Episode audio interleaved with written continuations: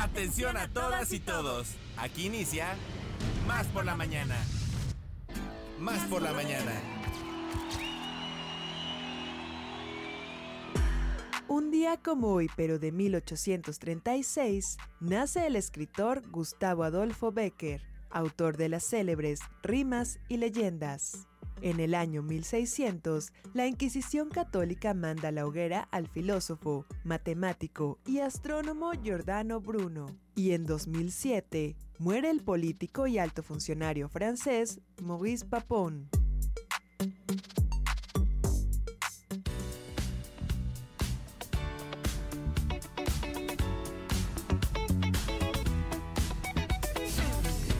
Están, amigas, amigos? Es un gusto saludarles esta mañana. Ya es viernes, ya estamos todos muy contentos de saber que se acaba nuestra semana laboral. Bueno, para algunos de nosotros, para aquellos que no, pues le seguimos infundiendo mucha energía para que aguante de aquí a mañana e inclusive hasta el domingo. Soy Ileana Quiroz, de verdad nos da mucho gusto que nos acompañen y bueno, pues me acompaña a mí, como siempre, mi queridísimo Alejandro Enríquez, mi compañero, mi escudero. Vaya, ¿qué les puedo yo decir? Mi, mi, mi hombro para llorar, vaya, es más. ¿Cómo Somos estás, Ale? hombros. ¿Qué tal, amiga? ¿Cómo están? Muy, pero muy buenos días, muy contentos. Gracias por esta presentación. Gracias, público conocedor. Los amo Jalapa y los rincones de Veracruz.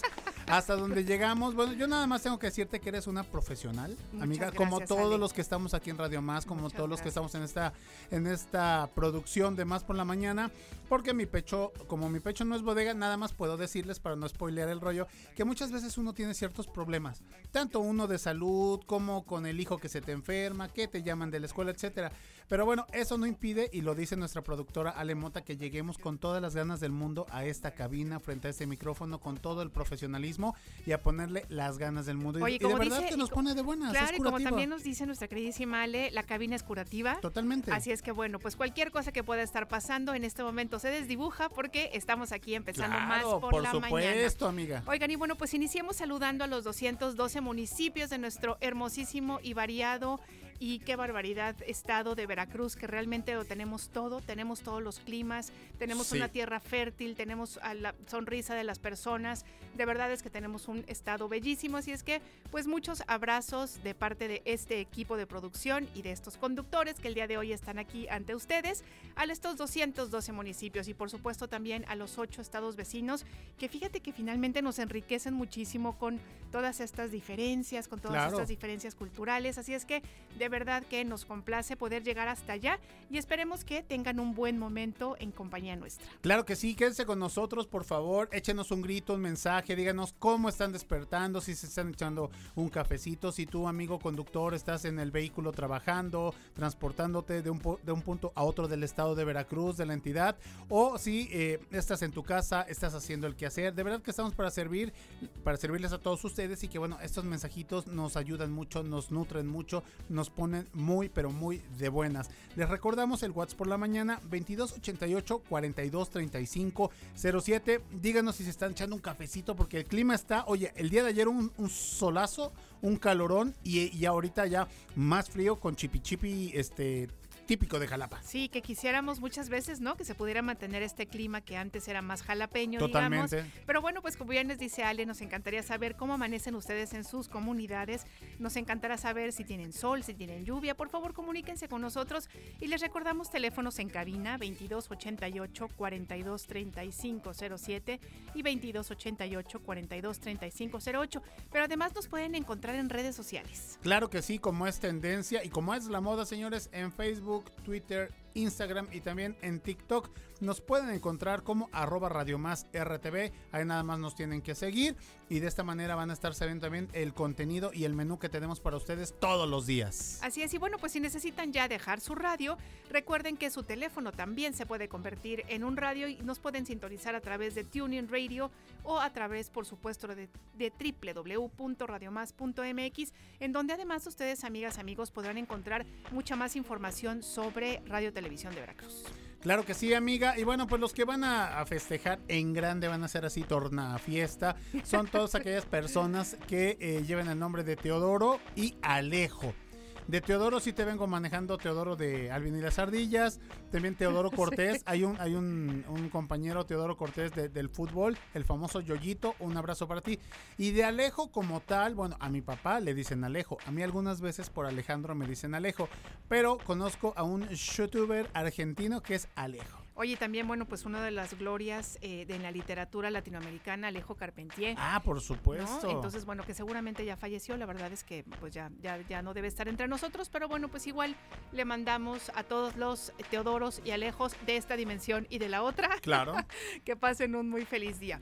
Recuerden que nos encantará recibir sus mensajes, felicitaciones, cumpleaños, aniversarios, todo lo que ustedes gusten y manden, para eso estamos.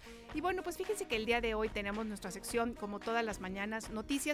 Creo que es importante aquí hacer una aclaración. El otro día platicábamos un poquito con el señor José Luis Alor, que nos decía, bueno, pues que de repente él prefería que el contenido de las noticias fuera más local.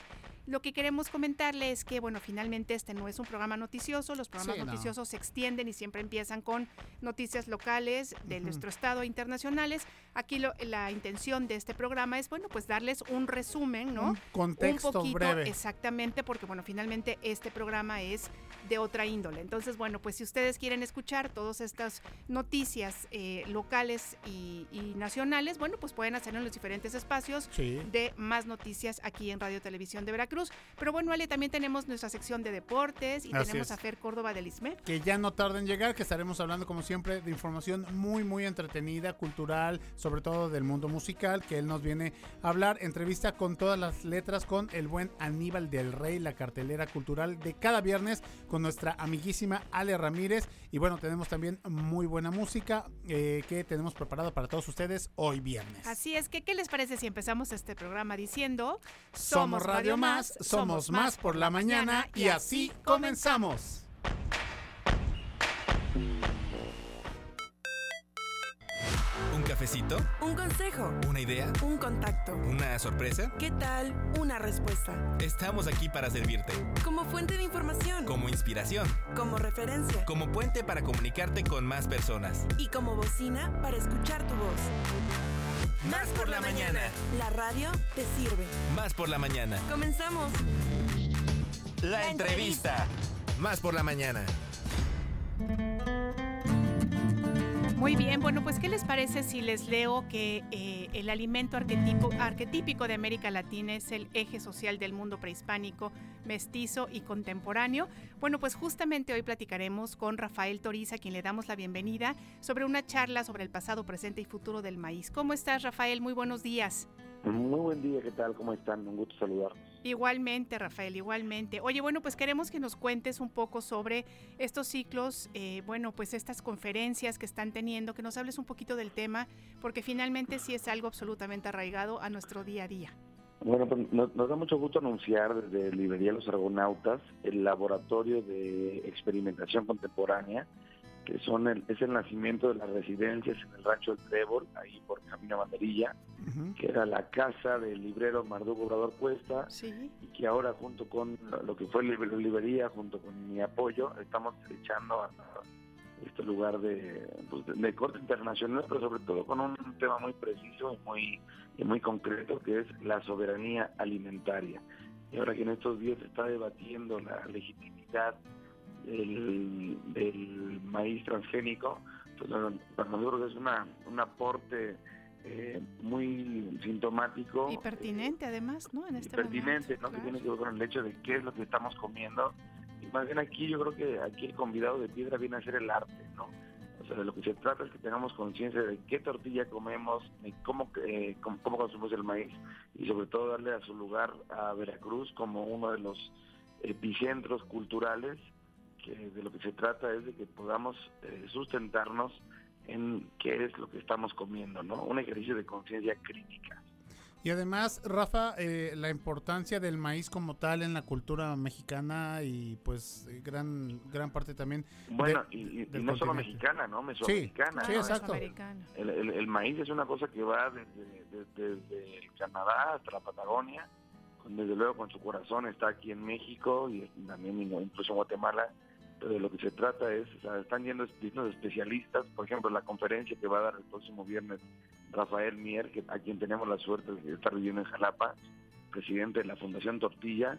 Él es un poco el maestro de ceremonias que nos va a permitir este, recibir a gente de Argentina, de, Cana- de Colombia, de Brasil. Eh, van a hacer una, una serie de eventos donde el, maíz es el pretexto y el escenario para tratar de, eso, de dialogar sobre qué es lo que estamos comiendo, ¿no?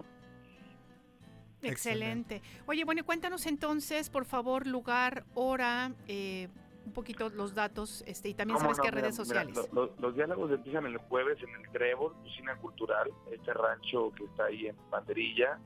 Siguen al otro día con actividades en el mezanín del Teatro del Estado, donde va a estar Francisco Goñi, el director de Gandhi, donde va a estar eh, Valentín Ortiz, librero del Colegio Nacional, donde va a estar Daniela Gil, editor de Alias. Eh, posteriormente sigue con, con una charla con Edgar Orloineta en el Jardín de Esculturas. Es realmente una fiesta para Jalapa que tiene que ver un poco con lo que yo siempre he llamado, como le llamaba mi querido Marduk, Eh, con la gestión salvaje, pero vinculada a un horizonte en conjunto que es eh, la soberanía alimentaria. Claro que sí. Oye, pues recordamos a Marduk con mucho cariño, qué bueno que lo mencionas, ¿no? Finalmente, cada vez que se hacen este pues eh, eventos en estos en estos lugares, bueno, pues es como si fuera un pequeño homenaje a, a su presencia, ¿no? Que nunca nunca se irá de nosotros. Sin duda. Así es. Pues y además, y además sí. es interesante que la gente sepa que la librería de los argonautas sigue abierta, Claro. sigue viva, y que ahora este laboratorio de experimentación contemporánea, que como lo ven es como un pulpo emanado de la nave de argonautas, lo que está haciendo es, este, eso va a ser, eh, Jalapa va a ser prontamente un lugar de encuentro y de intercambio eh, de corte internacional, que es lo que va a ser lo que, lo que fue la casa de Mardot, eh, sigue siendo una casa de puertas abiertas, ahora para residencias artísticas, para, para todo el globo. Rafa, una pregunta. ¿Las actividades que nos acabas de compartir son de entrada libre o tendrían algún costo? No, as- así es. son eh, actividades eh, gratuitas con previo registro para que sepa la gente. Va a haber un taller de litografía el, el sábado, va a haber una charla con Iván Krasoyevich, va la embajadora del Brasil que va a estar dando una conferencia sobre sus sobre sus procesos creativos. O sea, todo está en el programa, todo está, está en las redes de Argonautas. Eh, todo es de, en esta ocasión es sin costo, con la intención de que todos nos sumemos a este diálogo pertinente, permanente y preciso. Perfecto. Argonautas lo podemos encontrar en Facebook, en Twitter, pues, este, especificarnos en- un poquito sobre más. todo en Facebook e Instagram. Ok, Facebook e Instagram lo buscamos como Argonautas. Exacto. Perfecto. Oye, Rafita, y ya para ir terminando esta charla, agradecerte el hecho que hayas tomado la llamada porque te estás transportando a la Ciudad de México. Eh, de ser esto un éxito, que seguramente así será, eh, ¿podríamos esperar ediciones posteriores a este evento? Efectivamente, la, la intención es que se vuelva, como todas las residencias, que, Muy que bien. se vuelva un lugar de, yo creo que será con, con condición este, ya no- dos veces al año, pero al margen de eso, la intención es que la ciudad y la comunidad se la apropie, que vayan, y no Claro. solamente, digo que los artistas de acá son, digamos, los peones de un juego de ajedrez mucho más complejo, donde tiene que ver nuestra permanencia en la tierra. Con esa emergencia nace este lugar, ¿no? Con la intención de saber cultivar la tierra, con la intención de hacer unos diálogos transversales, pero desde luego si el laboratorio es para que eh, pa- para que la gente se lo apropie y para que la gente lo habite. Oye, pues te agradecemos muchísimo, Rafael Toriz, toda esta información que nos compartes. Les deseamos y les ya desde ahorita estamos este, diciendo que es un éxito, que será, Será, todo un claro. éxito. Y bueno, pues ya sabes que aquí está siempre más por la mañana para poder platicar con ustedes sobre todos aquellos proyectos que se gesten desde el, el Trébol, Usina Cultural y desde el Laboratorio de Experimentación Contemporánea. Te mandamos un abrazo. Muchísimas gracias, igualmente. Gracias, hasta luego. Bye. Y bueno, pues nosotros vamos a continuar con más información, pero antes, ya está aquí con nosotros en la producción Josué de la Fraga, comentarles, a partir del próximo lunes... A partir del próximo lunes regresa el cabineo a Radio Más, amiga. Todos los días de lunes a viernes a las 11, de 11 a 12 de la mañana, tendremos algunos la oportunidad de estar frente al micrófono con todos ustedes, teniendo una comunicación un poquito quizá más íntima a través de las redes sociales, pero también dándoles unas buenas propuestas musicales que esperemos que sean de su agrado. Pues ya queremos que empiece, oigan, ya, Ya los queremos. queremos escuchar, compañeros. Oye, Será todo un éxito. Muchas y felicidades. como estoy al 2 por 1 y es viernes, Cuéntenoslo todo. mezclas duras con Víctor Brujo Mortera. Todos los días a partir de la próxima semana a las 4 de la tarde. Uy, eso está fabuloso. Muy bien. Entonces bueno, de pues 4 qué a 5 bueno. de la tarde regresan mezclas duras, así para que si ustedes querían escuchar así pop africano, ¿no? O baladas coreanas o Y ese de, tipo y de, de, música. repente, este, una cancioncita de Álvaro Carrillo. ¿no? Exactamente, ¿no? Entonces, o una de heavy metal. Bueno, de eso va Mezclas Duras, que seguramente, y como lo hace Víctor Mortera muy sens- sensacional, regresa también a la frecuencia de Radio Más. Pues muy bien, ya dijo usted todo lo que se tenía que decir. Nosotros continuamos. Esto es Más por la Mañana.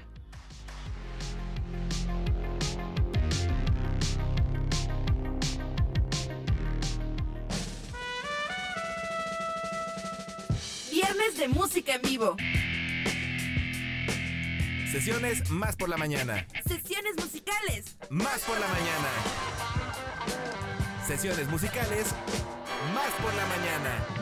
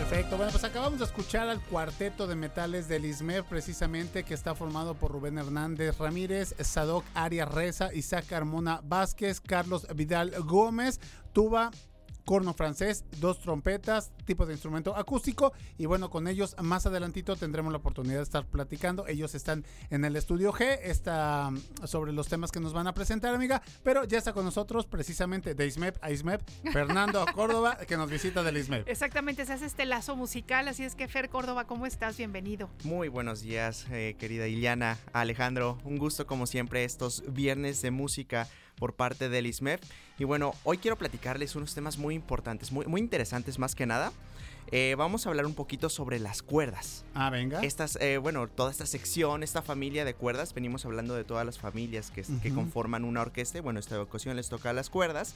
Y bueno, ¿qué son estas cuerdas? ¿Qué, qué, qué instrumentos conforman las cuerdas? Bueno, empezamos por el más, el más conocido, el más popular, el que más me gusta. Y no es porque yo soy Violín. violinista, ¿verdad? Claro. Pero es exactamente el violín. Bueno, este instrumento es el más chiquito de todos y es el más agudo también. Este se ubica en la zona de, de la, de la izquierda completamente del director y también de nosotros que lo vemos de la izquierda.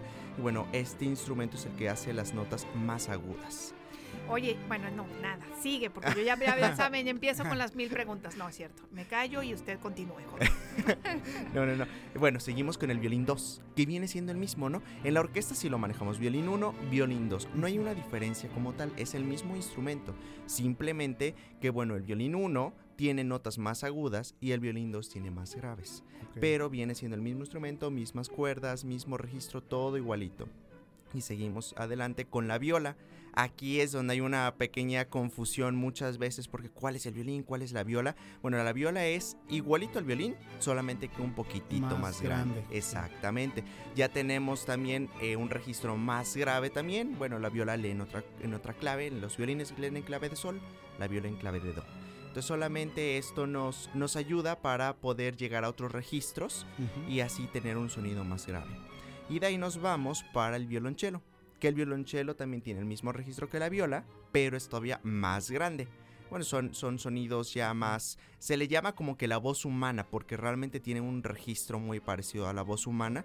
Ahora sí que el violín es muy agudo, la viola un poquito igual que la voz humana, pero más bajito por el tamaño, el cello ya un poquito más grave, y ya después nos vamos al más grandote de todos, que es el contrabajo que este sí es el contrabajo lo cargo, contrabajo lo llevo. Lo y todo. transporto, ¿eh? Y con trabajo Exactamente. lo toco, ¿no? Con trabajo lo toco también. Entonces sí, bueno, el contrabajo ya es el más grande de todos los instrumentos de cuerda. Y este sí, bueno, es, es más grande, el, registro es más, más grave, todo tiene más oscuro, ¿no? Por lo mismo es un poquito más complicado interpretar cosas rápidas, porque pues por ser un instrumento grave, la definición de sus sonidos tarda un poquito en, en poder llegar al, a la escucha y eso es lo que genera también que pues sea un poquito más, más tranquilo, aunque claro, hay horas que son también más, más rápidas, eh, más que nada, ¿no? Entonces, esto es la familia de cuerdas, lo que lo conforma, y yo sé que también, por ejemplo, el piano es de cuerdas, ¿no? Eh, tiene cuerdas adentro, Exacto. o hay otros instrumentos, pero la familia de cuerdas se, se, se basa con que son instrumentos tocados con un arco a diferencia de las cuerdas percutidas. Entonces, este arco, eh, que es muy importante porque realmente todos vemos ese arco que todos están tocando, pero ¿cómo, cómo funciona? ¿Cómo, ¿Cómo está? ¿De qué está hecho? Y es que los arcos están hechos de crines de caballo, los, los cabellos de- del caballo. eh, son, son hechos de pequeños pelitos que, pues bueno, son caballos tratados en Europa específicamente para hacer arcos. Entonces, eso es lo que nos permite este, hacer eh, contraste con las cuerdas y generar un sonido.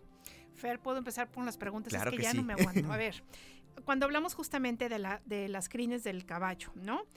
Cuando nos dices que se crían los caballos específicamente para después utilizar este, la, la crin, La crin. Ajá. Esto quiere decir que les dan una alimentación especial para que la crin sea de una determinada textura, etcétera, etcétera, o más bien que los tienen reservados para este cortarles y, y- y usar la crin. Desde, desde la alimentación, Ay, desde el ¿qué cuidado? Claro, desde amiga. dónde están este pues ellos viviendo todos esos detallitos los cuidan pues para el cabello es el la forma en la que crece este el cabello para que no se manche también la cola la tienen cuidada en ese sentido entonces sí son caballos específicamente para que sirvan de su cola para para crines de, de arcos entonces claro existen actualmente también crines sintéticas ¿no? Ah, ok. que no es lo mismo realmente la ventaja de esta crin. eh, en los arcos ahí se llama un recrinado, que es cuando nosotros llevamos el, el arco a un laudero y este el laudero es la persona Le que pone. exactamente quita las Cambia. que estaban y las vuelve a poner. Los violinistas que son violistas o chelistas que son solistas y que andan por el mundo viajando, pues obviamente hacen este cambio cada mes y medio. Mes y medio vámonos otra vez y cambio y cambio. Y ellos sí, por supuesto, crin de caballo. Claro, claro. Sí. Totalmente. Y, y esto es porque, bueno, al ser un, un elemento natural, estos cambios de clima para ellos que viajan mucho, pues obviamente repercute en la calidad de las crines. Y eso repercute a su vez en el poder interpretar una obra bien. Puede ser que estén tocando y de repente se resbala el arco. Eso es un problema de crin. O que estén tocando y no encuentran la definición perfecta para que suene cada una de las notas. También son problemas de crines. Entonces es por eso que ellos cambian. Ya bueno, un estudiante este promedio más o menos venimos cambiando como cada seis meses aproximadamente también. Y eso que ustedes le dan un buen. O sea, como Sí. estudiante Fer, también ellos Sí, claro. practican, Todos los días. Ahora imagínate estos profesionales que tú dices que andan en gira mes, mes y medio, o sea, la, la cantidad de tiempo que deben de estar con el Es- instrumento. así es, sí, no, no, no, es, es impresionante esta parte. Entonces, bueno, este es un elemento en toda la familia de las cuerdas, los arcos y de qué están hechos. Y ahí quiero tocar otro punto muy rápido también en la fabricación de estos arcos. Estos están hechos, la mayoría tendrían que estar de pernambuco. El pernambuco es una madera muy dura, pero muy flexible. La desventaja, bueno, es que el pernambuco ahorita ya está en peligro de extinción, No entonces ya no se están haciendo arcos de pernambuco, ya hay otras maderas, otras pruebas que se están haciendo, pero todavía se pueden encontrar arcos de pernambuco. Luego los lauderos lo que hacen es guardar la madera y la tienen ahí 50 años, 60 años, la pasan de familia a familia y así después van a generar su- los arcos, porque bueno, Sí. Eh, los violines, los, las violas, chelos, contrabajos están hechos de madera, pero la ventaja de esta madera o lo que bus- se busca en esta madera es que sea madera vieja, principalmente de bosques de Europa. Y esto más que nada por el tipo de clima que hay ella el clima que hay en esas montañas, el, eh, bueno, las estaciones también del año que se reflejan muy diferente acá. Entonces es la madera que se corta de allá de árboles igual, específicos, para que sea una madera perfecta. Y es por eso que estos eh, lauderos famosos estos violines, también famosos, este Andrea Matti, Stradivarius, Guarnerius, Gagliano, todos estos eh, lauderos muy famosos de hace 500, 400 años, que vivían en esa zona, principalmente en Cremona, que era donde el violín nació, bueno, tenían acceso a estas maderas. Y es por eso que ahí fue donde surgió el violín. Ahí principalmente tuvo mayor éxito porque justamente estaban cerca de este clima, de estos bosques, de esta madera y podían crear estos instrumentos. Oye, Feri, yo me pregunto si no habrá algunas iniciativas para seguir plantando pernambucos en aquella zona. ¿Pernambucos me dijiste que se llamaba? Sí. Pernambuco. Pues sí, estaría muy interesante esa parte, Pues porque sí, no, es, es, es una madera muy, muy buena para esta para estos instrumentos, bueno, y también se usa para otro cierto otro tipo de cosas, ¿no? Pero pero sí estaría muy bien esa esa iniciativa. Habrá que investigar y si no, nos vamos a innovar. ¿Qué Pues les parece? la verdad es que no está, no está nada mal tu idea, amiga. ¿eh? Tu iniciativa ya con, con, con ojos de exactamente. podría ser. Porque además, como, como dice Fer, estos eh, lauderos que pasan la madera de 40, 50 años, ¿no? De generación en generación, o sea, qué trabajo, qué tradición. Claro. Y eso habla también de la riqueza de su materia prima para trabajar. Exactamente, es, es una madera muy muy buena, re- realmente el- el- los, los instrumentos de esta familia se hacen de arce y de pino abeto, eh, también se usa el ébano, que es una madera negra por naturaleza, es la madera más dura que existe. Y esta, bueno, esta la usamos o se usa bueno, este, principalmente para el diapasón. El diapasón es la zona donde pisan los dedos la cuerda y también donde se agarra el arco.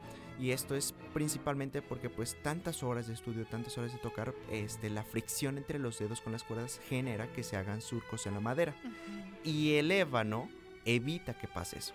Entonces es tan fuerte que realmente no daña la madera ese, ese tan- tanto el sudor como las pisadas, el agarre, no les afecta. Entonces también es muy importante eh, ese tipo de madera. Es ahora sí que cada madera específica Claro. para el instrumento. Tiene su función. Claro. Oigan, pues es que es palo, Brasil o Pernambuco. Entonces es eh, en, en Sudamérica, en- sobre todo en la región de Brasil, donde más, más fuerte es- Exactamente. está, está este, este árbol.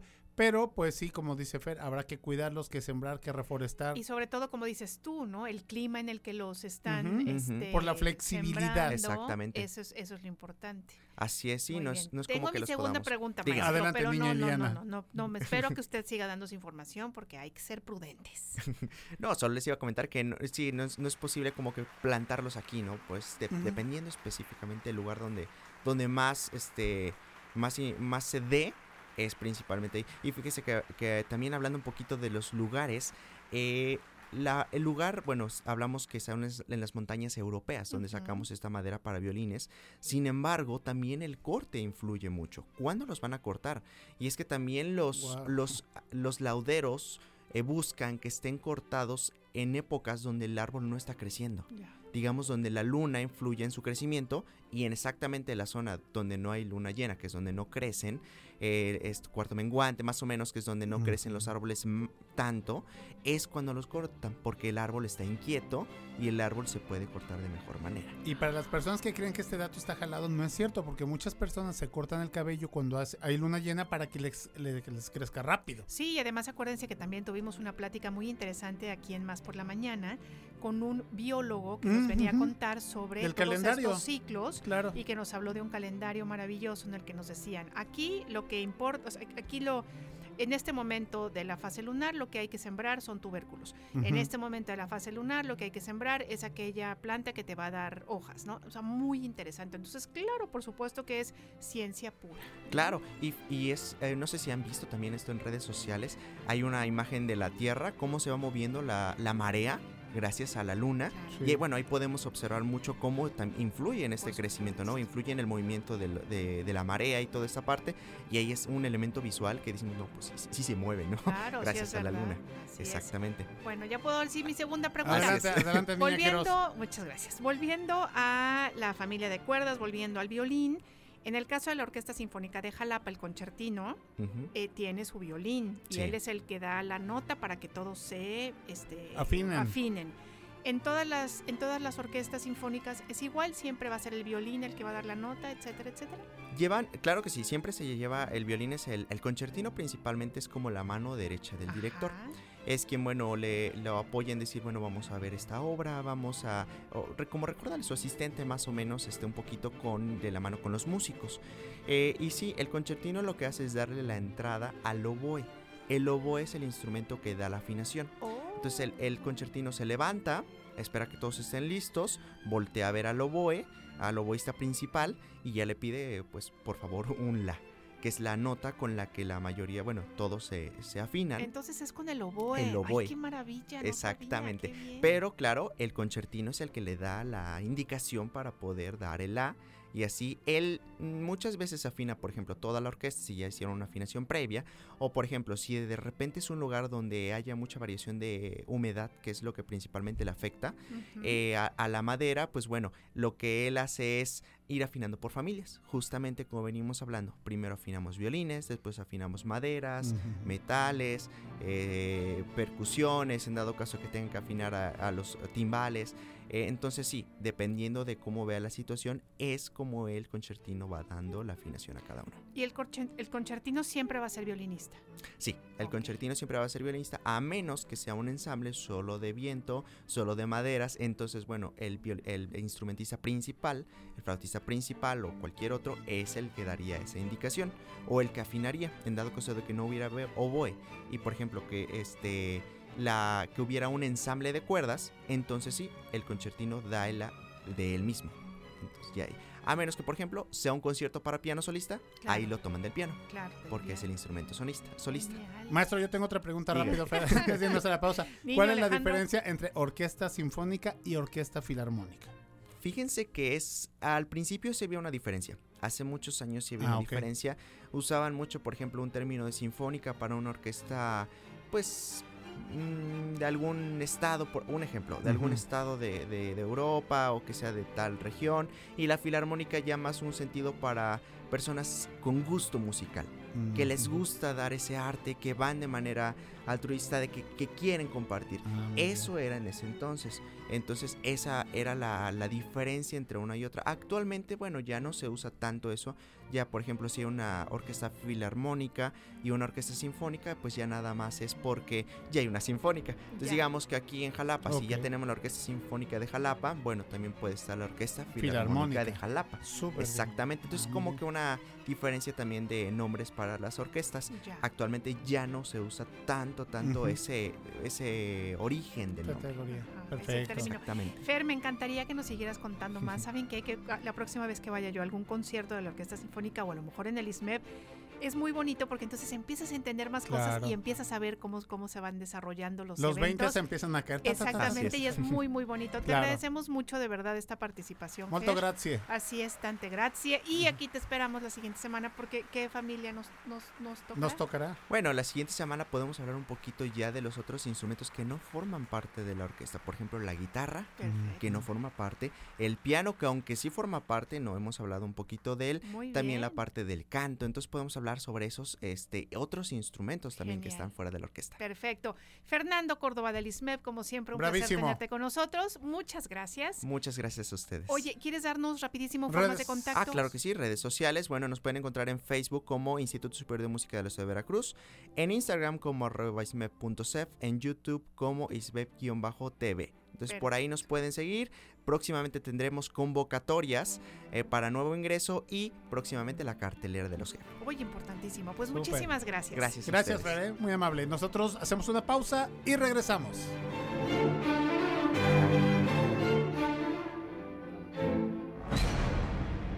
Línea telefónica en cabina 2288-423508. y 2288-423507 2288-423508. y 2288-423507 Teléfonos de más. por la mañana. Sentido común con sentido del humor. Más por la mañana. En un momento regresamos.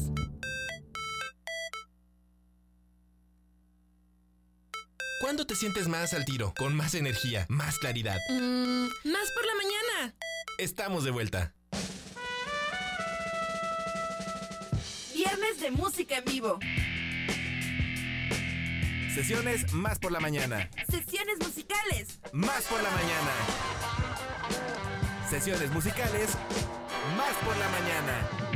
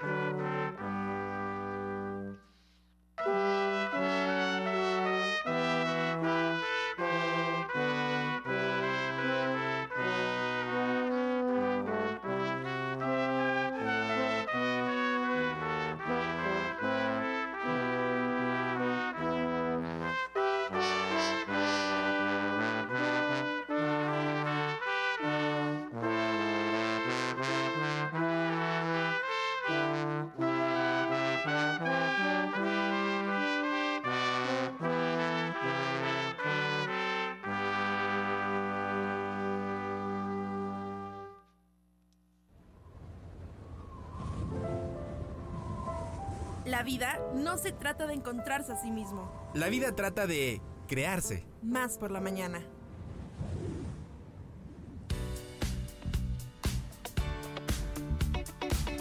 Muy bien, bueno, pues agradecemos por supuesto a nuestros invitados musicales del día de hoy.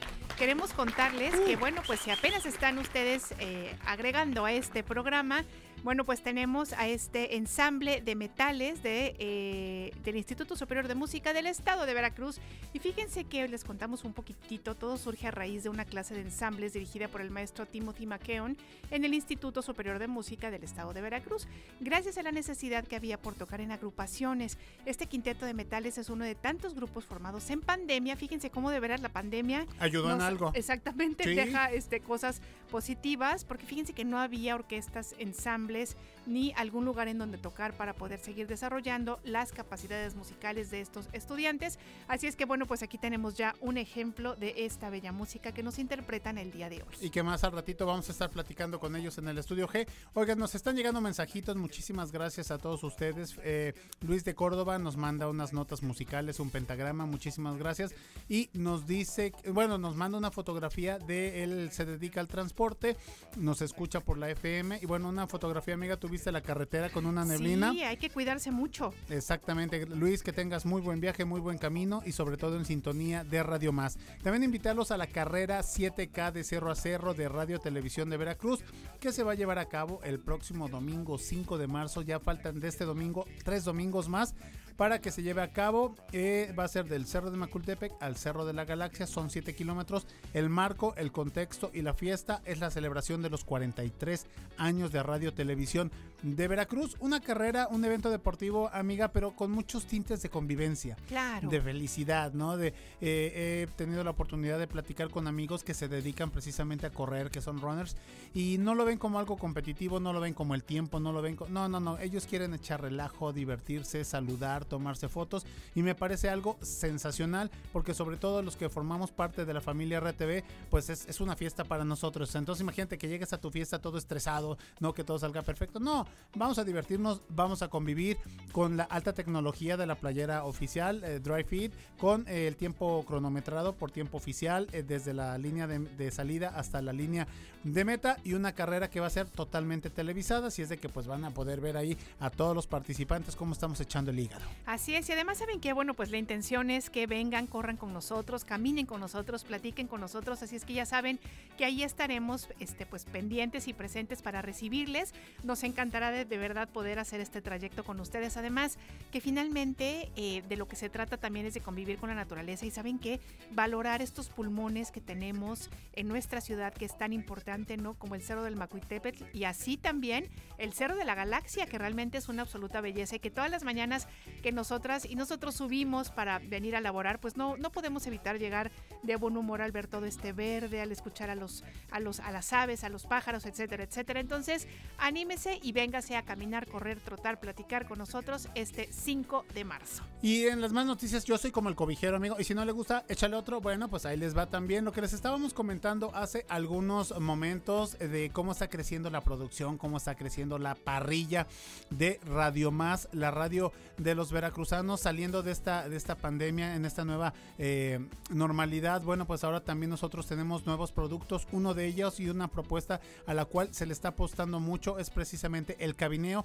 que va a estar a partir del próximo lunes a las 11 de la mañana. De lunes a viernes, de 11 a 12 al mediodía, estaremos eh, varios compañeros, eh, Josué de la Fraga el lunes, Alex Pibe Enríquez el martes, Jessica Collins miércoles, eh, Víctor Mortera jueves y finalmente Emiliano Fernández los viernes. Los estaremos acompañando de 11 a 12 de la mañana y también Víctor Mortera de lunes a viernes de 4 a 5 de la tarde, mezclas duras, una muy buena propuesta, un, espacio que en el cual musicalmente vamos a empezar a conocer muchísimas cosas, nuestro gusto musical, nuestro oído va a cambiar para bien, entonces yo se lo recomiendo que no se los pierdan.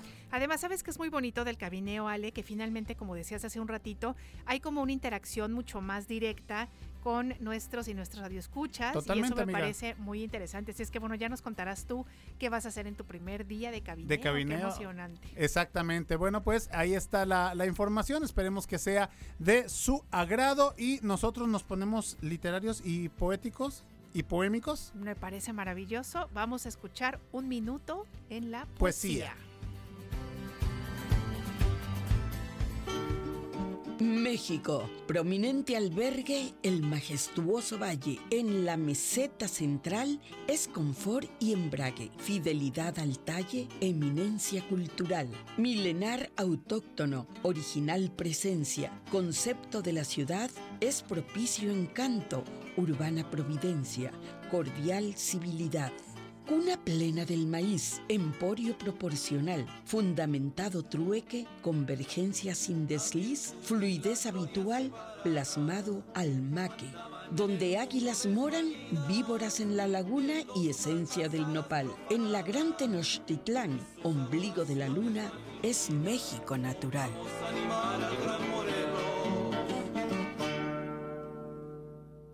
WhatsApp por la mañana. 2288 42 35 07. WhatsAppea con nosotros. WhatsApp en cabina. Más por la mañana. Más deporte, más deporte, Más por la mañana. más deporte. Más por la mañana.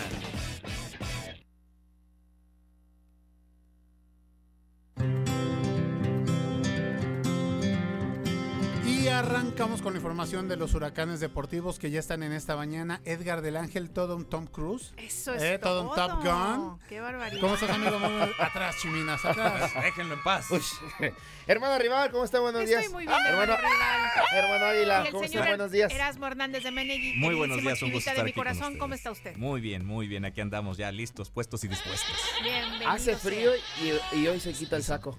No, pues que aquí en la cabina con- hay mucho calor humano. Mucha no, hace falta. Mucha calidez. Allá afuera sí está es. fresco. Se percibe. Se... ¿Verdad, verdad, verdad? Ah, de eso se so- trata. Como si Oigan, fuera un cafecito. eh, sí, bueno, yo ya estoy ahí degustándome el cafecito con un, ah, un, un, este, mi pan ¿Cafecito favorito. cargado? ¿Un cafecito cargado? Sí, sí, sí, ¿Cargado se de pan? levanta. Eh, ¿Cómo no? Eso, eso. Pero- me gusta con un biscuit. Me encanta el biscuit así con 20 segundos en el microondas. Ujú. Con, eh, no sé, Una eh, mermeladita. eh, mermeladita o un dulce de leche también. Ah, ajá, que se, que se ah, Bueno, ya, ya Sí, me lo oiga, atravesé. porque, porque venimos, no venimos desayunados, así es que por favor. Yo generalmente el biscuit no llega al micro. No, desde antes ya. En el camino al Se pierde en el camino. Sol pierde. hombre. solo caliento el el plato. Ah, sí. bueno, Sí, yo- bueno. Yo, soy de tu equipo. Venga, amiga. ¿Cómo están, chicos? ¿Qué nos cuentan el día de Bien, hoy? pues tenemos Liga MX, eh, partidos del fin de semana atractivos, otros para dormirse prácticamente. En el momento que silba el árbitro, decía, ya, gracias, Sí. buenas noches, Hasta nos vemos mañana. Hasta, nos vemos hasta lunes. no, no pasa nada si, si no ven el partido.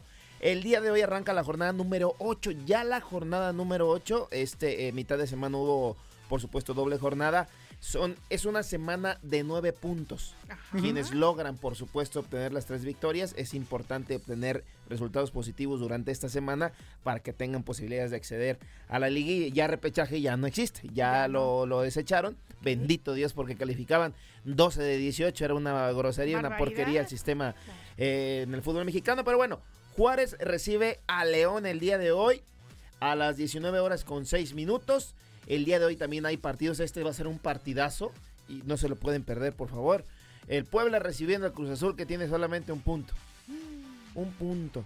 Bueno, pero a pesar de tener un punto, es un equipo Pues sí. grande del fútbol mexicano y que llena sí. estadios. No, pero Moreno por tercera ocasión va a estar como Auxili- eh, técnico eh, interino. interino. Del Cruz Azul a la espera de dar a conocer al nuevo timonel de la máquina. Oigan, nos ¿Qué dicen a ver que nada más tiene un solo punto, pues los demás cuántos tienen, ya muchísimos. imagínense, muchísimos? imagínense el Mazatlán. Ahorita le, ahorita le doy ese dato. Ahorita- Muchas gracias. Sí, sí, sí, Así, está Pachuca, rápidamente. Tigres, América. El, el líder de la competencia es Monterrey, que tiene 18 unidades, seguido 18. por Pachuca con 16. El tercero es el equipo de Tigres con 15. El América con 13 unidades está en la cuarta posición, seguido del Rebaño Sagrado con 12 unidades. En la sexta posición se encuentra el León con 10 puntos. No, pues claro. Eh, los Bravos de. Juárez salieron bravos esta temporada.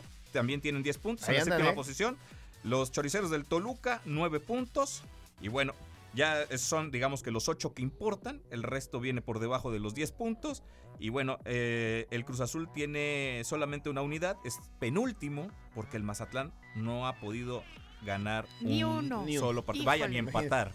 El más peor dirían No por ahí. tiene un solo punto. Ahora Así con es. Rubén Omar Romano, Sí, de entrenador. exactamente. Así es que León tiene una dura visita allá a la frontera, allá a Bravos de Juárez, porque está dentro del, del top 10 de la liga, por supuesto.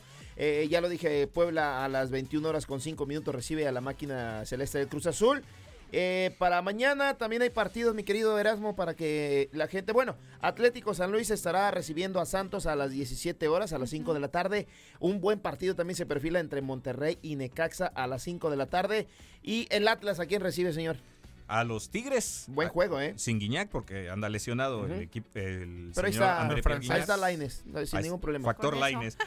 Buen partido, fíjese, también cara, para mañana cara. en punto de las 9 horas con 5 minutos, los Pumas contra las Chivas. De las últimas de llamadas para Rafa Puente del, del Río, ¿eh? sí, sí, sí. De las Eh, últimas la- llamadas porque tiene cuatro partidos sin, ganar. Nos regala un ganar. partido bueno por dos malos. Y Exactamente. La verdad, Pues no, no, no es nos ayuda la causa. Buen juego este, ¿eh? Buen juego. Las Chivas que vienen Juegazo. de ganar. eh, Juegazo para el domingo, Querétaro contra Mazatlán. No, hombre, qué bárbaro. No, Este, máquina. deje de hacer A las todo lo que tenga la que hacer tarde. y No vea este sean partido. así, muchachos. Va a tener más rating que el Super Bowl. No, Yo creo que sí. espérense. Acuérdense que a veces nos sorprenden ese tipo de partidos y que decimos, no, bueno, y al final salen cosas Bueno, positivas. la verdad es que es duelo de Ay, desesperados. Diana, y eres está una- más desesperado el Eres equipo una de. hermosa persona. sí, O es así como no que nada, ves todo lo negativo y no. No, Por, por- por- míos, por eso yo quiero A ver, mucho a. Ileana, porque ella siempre ve dentro de lo malo lo bueno. Muchas Sí, exactamente. pero Y hablando de cosas malas, partido. Hablando de cosas malas, pues no el América. Ahí va, ahí va, oílo, No, oílo. digo, va a enfrentar a Cholos, que pues mm, a Cholos no le fue muy bien en la jornada 7 que... Pero lo dices por Cholos. Sí, ah, bueno, no, bueno. no, Con el Piojo que luego, Herrera, ¿eh? luego- Con el piojo. Ojo, si el América no pierde este partido, prácticamente se cumpliría un año sin perder en el Azteca. En- de verdad. Un año. Oye, pues Tiene- sí, pues es- sí es el- tienen su mérito, hay que reconocerlo. Es ¿eh? equipo invicto en estos momentos en la liga. Hubo, tiene muchos empates, pero bueno, no ha perdido. Y cumpliría un año sin conocer la derrota ahí en el Coloso de Santa Úrsula. Así es ¿Qué que tal? ahí está, es poderoso. es- es- tiene su mérito. Usted que pierde hasta las llaves y el señor Ya no pierde en el Azteca. Tarjetas que ya me ven allá en, en- en el banco de, de donde estoy. Dice, ah, señor, Otra aquí le vez su usted. tarjeta ya Y le lista. dan una, dos, tres, cuatro, cinco. Sí, es que Ay, ángel, lo, agarran de cliente consentido. Sí, la verdad que Ya sí, te dije que no te voy a vivir toda la vida, mi Hasta tres préstamos me autorizaron por favor.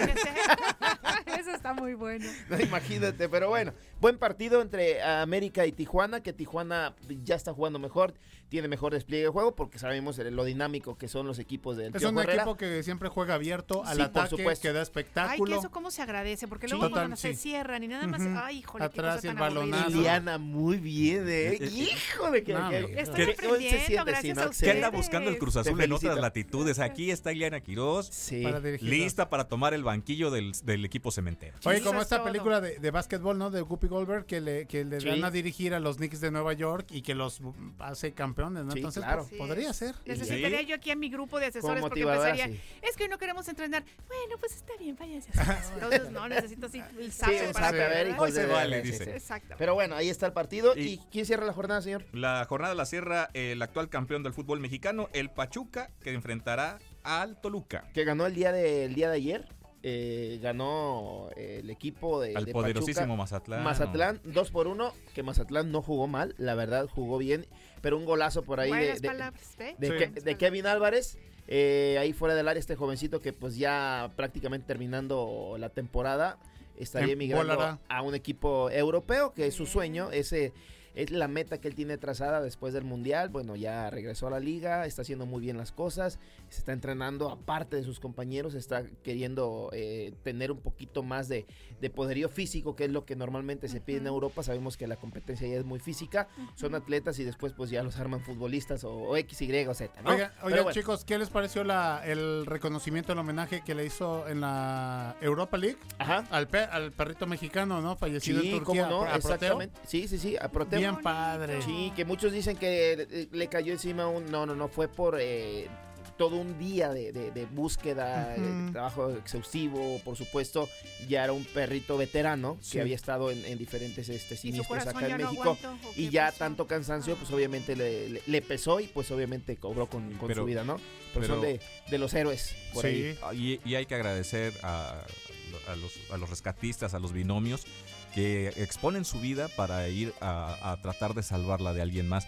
Entonces desde acá también un reconocimiento, un homenaje y pues, sobre todo al, al perrito Proteo, que era, era Sí, su nombre, su nombre. que fue reconocido en un tifo, es Ujú. estas este, como mosaicos que hacen las barras en las Ujú. cabeceras de los estadios, en el cual el pueblo de Turquía agradece el apoyo internacional y por supuesto ahí aparecía Proteo. Proteo. Ay, qué bonito. Oigan, Sí. chicos, ¿y qué les parece? eh, la, bueno, no sé si sea rumor, Radio Pasillo, Pati Chapoy, de Diego Coca, la convocatoria para marzo, que ya estaría llamando a Chicharito, Sí, son a dos. Carlos Aceves. a posiblemente Carlos Vela, si es que por ahí lo seducen, él ya Mira, por quienes están en la Federación Mexicana de Fútbol, No dudo que él No quiera. Perdón, asistir perdón, a la selección. convocatoria para. La selección mexicana. La Partido, los primeros partido partidos. amistoso, fecha Par- FIFA. Partidazos, ¿eh? Yo creo que van a ser un, un parámetro importante. Por...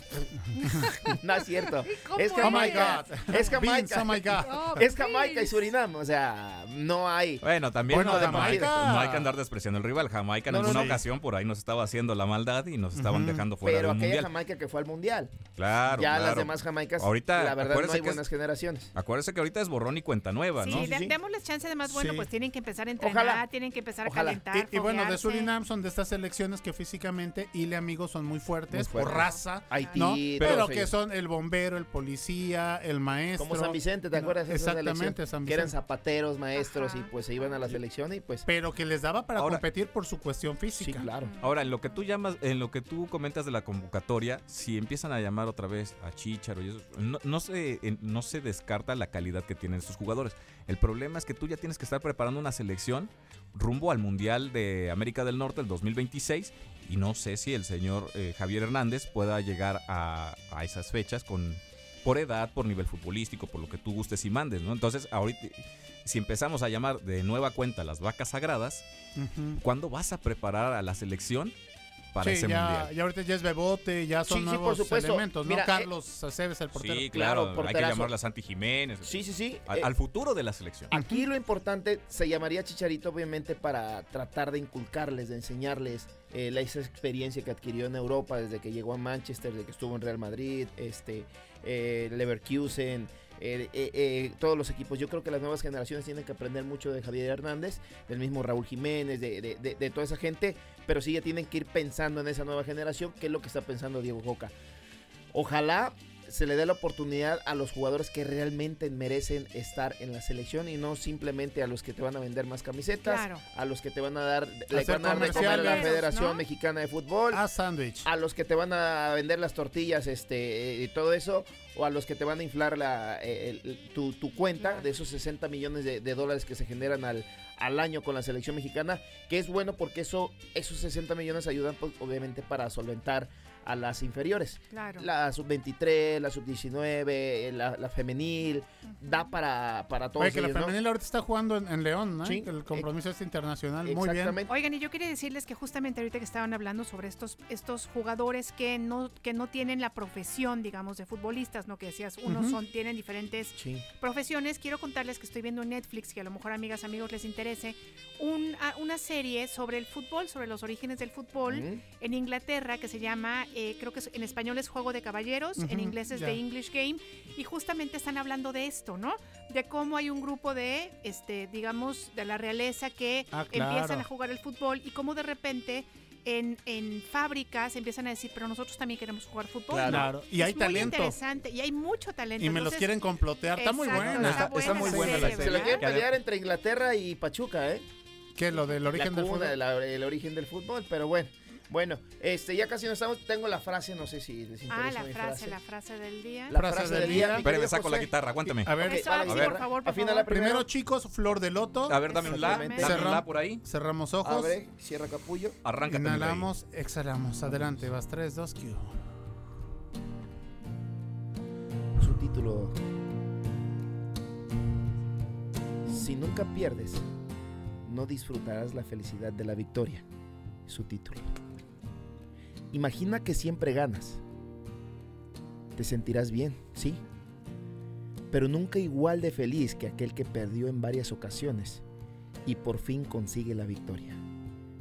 Esto es porque las cosas que más cuestan se aprecian y agradecen mucho más. No, qué bárbaro. Ay, qué cosas Grande. tan bonitas dices. Ahí está. ver, Buenísimo, tantito. muchísimas No, gracias. hombre, por muchas estas- gracias a ustedes. por esta información que nos comparten, amigas, amigos. Estamos muy contentos de que tengamos esta sección de deporte, porque de veras, ¿cómo aprendemos? No, hombre, espero les ¿eh? sirva la frase para que la apliquen, por supuesto, en su, en su vida diaria. Chicos, ya. a ver, mensajito para, para irnos a la pausa y saludos desde Mérida. Otra vez Mérida. yo, ajá, el enfadoso. Saludos a Ah, Pibe. poco. Y ahí le, y esta vez a la sección deportiva en especial a Gary del Ángel. Ah, hombre, gracias, hermano. Soy José Valdivia y los conocí en Acayucan. ¿Recuerdan? Ah, Abrazo. perfecto, José. Un abrazo fuerte. Ya págale, mijo, ¿eh? Ya. Ya. Ya. Más derecho ni la recta Cholula. Al rato deposito la tanda, hijo. Muy bien. Gracias. Muchas gracias por estar con Excelente nosotros, fin de. Los semana, los queremos, queremos igual. Y nosotros nos vamos ya a un corte. Recuerden, esto es más por la mañana. Hola, América. Ay, chichicuilo. WhatsApp por la mañana. 2288 42 35 07. WhatsAppea con nosotros. WhatsApp en cabina. Más por la mañana. ¿Cuándo te sientes con más capacidad de raciocinio? Más por la mañana. En un momento regresamos. Una nueva nueva versión de nuestra comunidad es posible. Más por la mañana. La radio te sirve. Estamos de vuelta. Más noticias. Más por la mañana. Carlos Zamora Informa. Más noticias. Más por la mañana. Iván Martínez Olvera, secretario de Turismo de Veracruz, indicó que la entidad participará en el Tianguis Turístico México 2023 que se llevará a cabo en la Ciudad de México del 27 al 29 de marzo. El estado contará con un pabellón en el que prestadores turísticos veracruzanos podrán ofrecer sus productos y tener una mejor captación turística. El secretario de Finanzas, José Luis Lima Franco, aseguró que para el cierre de este gobierno no solo se tendrán recursos para el pago de los compromisos de fin de año, también se dejará una reserva financiera para la siguiente administración. El funcionario estatal afirmó que la reducción de la deuda, la mejora en la calificación crediticia del Estado y el orden en el manejo de los recursos permitirá tener un cierre de la administración sin sobresaltos y sin pedir prestado. La Procuraduría Federal del Consumidor dio a conocer que cerca de 4.904 pasajeros resultaron afectados por el cierre de la línea aérea Aeromar, anunciada luego de 35 años de operaciones. La instancia precisó que los más de 4.000 pasajeros habrían comprado boletos para realizar vuelos del 15 de febrero hasta el mes de noviembre a los 15 destinos que operaba la empresa. Hasta el momento, la Profeco reporta 35 quejas en trámite acumuladas desde el año 2018, pero afirmó que son quejas presentadas antes del cierre de operaciones de la aerolínea. El Instituto Nacional de Antropología e Historia anunció que fueron localizados los restos óseos de 21 personas en lo que parece ser un cementerio de la época virreinal ubicado en el bosque de Chapultepec en la Ciudad de México. La coordinadora del salvamento arqueológico, María de Lourdes López, explicó que se realizó un pozo de sondeo de 2 por 2 metros en el que se encontraron los restos a 1.37 metros de profundidad. De las 21 samentas, 19 pertenecen a mujeres y hombres adultos, mientras que dos son de menores de edad. Los gobiernos de Argentina y Uruguay decretaron emergencia sanitaria tras el hallazgo de los primeros casos de gripe aviar. Con ello, el nivel de la alerta en Latinoamérica incrementa por el avance de esta enfermedad. Cabe recordar que previamente Guatemala también declaró estado de emergencia tras confirmar la presencia del virus H5N1 en pelícanos. El Ministerio de Urbanismo de Turquía anunció que cerca de 50.000 edificios deberán ser derribados debido a los graves daños sufridos por los sismos del pasado 6 de febrero. Asimismo, indicó que más de 7.000 expertos investigan los daños en las 10 provincias afectadas y han examinado ya 387.000 edificios que suman 1.8 millones de viviendas u oficinas. Aunque nadie puede volver atrás y hacer un nuevo comienzo, Cualquiera puede comenzar a partir de ahora y crear un nuevo final. ¡Me siento alegre! Más por la mañana. Pues agradecemos a nuestro compañero Carlito Zamora, como siempre, que muy amablemente nos eh, brindan este bloque de información deportiva y de información general. Ya lo comentábamos al inicio de este espacio, es un breve resumen de lo más importante que ha acontecido en el ámbito local, estatal, nacional e internacional al momento. Y bueno, amiga, hay que comentar también que le mandamos un saludo muy afectuoso a nuestro compañero Francisco Antonio Tea Carreto, mejor Alias- conocida, mejor conocido como Fateca, Así es, que exactamente. el día de hoy nos está aquí visitando y decirles que Fateca de verdad es un chico súper talentoso, que hace unas producciones radiofónicas increíbles, que además siempre tiene una sonrisa para compartirnos, cosa que se agradece mucho. Fateca, siempre tu energía es increíble y nos contagia. Y ha, hecho, es que- y ha hecho mi sueño porque que, que yo nunca he podido, la mata larga. Ah, efectivamente. La mata sí, larga. yo también se le envidio, la verdad es que sí, así es que un abrazo para él y para Valentina. Para Su Valentina, niña. su, hija, que también, que creen? Hemos de decirles que ustedes saben que en esta este, estación de radio, bueno, pues tenemos diferentes producciones. Infantiles. Y gracias al maestro, de verdad, una de las personas pues que más respetamos aquí es el maestro Jorge Vázquez Pacheco. Junto con él tenemos un programa de cuentos que se llama Lo que te cuenta el cuento. Y Valentina, que es muy pequeñita, es fan de este programa. Así es que, pues le agradecemos también mucho a Valentina que nos escuche aquí en Radio Más. Claro que sí, y al buen Fateca que también tiene su colaboración en TEIAC con Jorge Mazuric en este espacio y también en La Chicharra. Y bueno, ¿en qué no está metido? chicharra. ¿En qué no está metido este muchacho? Amigas, amigos, nos encantará saber de ustedes. Por favor, continúen comunicándose con nosotros. 22 88 42 35 07 y 08 son las son las este, frecuencias, perdón, son los números a los que se pueden comunicar con nosotros. 22 88 42 35 07 el WhatsApp. Y queremos decirles también que si ustedes quieren escuchar Más los noticias. programas de noticias completos, Claro que sí, todos los días de lunes a viernes en voz de nuestra productora Ale Mota, ahí está ella, eh, de una, de 13 horas a 14 horas, de una a 2 de la tarde, más noticias radio con Ale Mota, ahí podrán escuchar y eh, a las 18 horas, 6 de la tarde está nuestra compañera Rosana Luna. Una. Entonces también ahí puedes estar muy bien informado. También decirles de fútbol en red. Exactamente lo que te iba a decir. Mención pagada, fútbol en red. Hoy en vivo a las 12 del día regresan estos chicos, que es casi como Don Gato y su pandilla. Porque está. Carlitos Blanco, está Eric Salgado, Edgar del Ángel, Erasmo Hernández de Menegui y por ahí Magno López. Entonces, bueno, nada más oye que así dando vueltas. Y, y más Deportes Radio en punto de las 2 de la tarde. Muy bien. Oigan, bueno, pues ustedes saben que hemos estado acompañados musicalmente de este quinteto eh, de Cuarteto. Cuarteto, de metales, muy sí. bien. Bueno, pues queremos decirles que vamos a escuchar una entrevista que tenemos con ellos aquí en Me voy al estudio G. Váyase para allá. Dame tiempo. Está bien.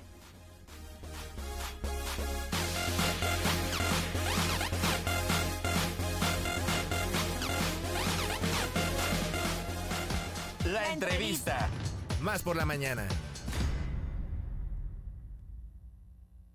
¿Qué tal amigos de Más por la Mañana? Me da mucho gusto tener una interesante entrevista con gente, sobre todo chicos talentosos del ISMEP, que es una bonita costumbre que nos visiten aquí en la cabina de Radio Más. Y bueno, pues le doy la bienvenida, los buenos días y agradecerles el favor de su tiempo a Rubén Hernández Ramírez. Rubén, muy buenos días. ¿Qué tal? Buenos días. También a Isaac Carmona Vázquez. Hola, buenos días. Tenemos también aquí nos acompaña Carlos Vidal Gómez. Hola, muy buenos días.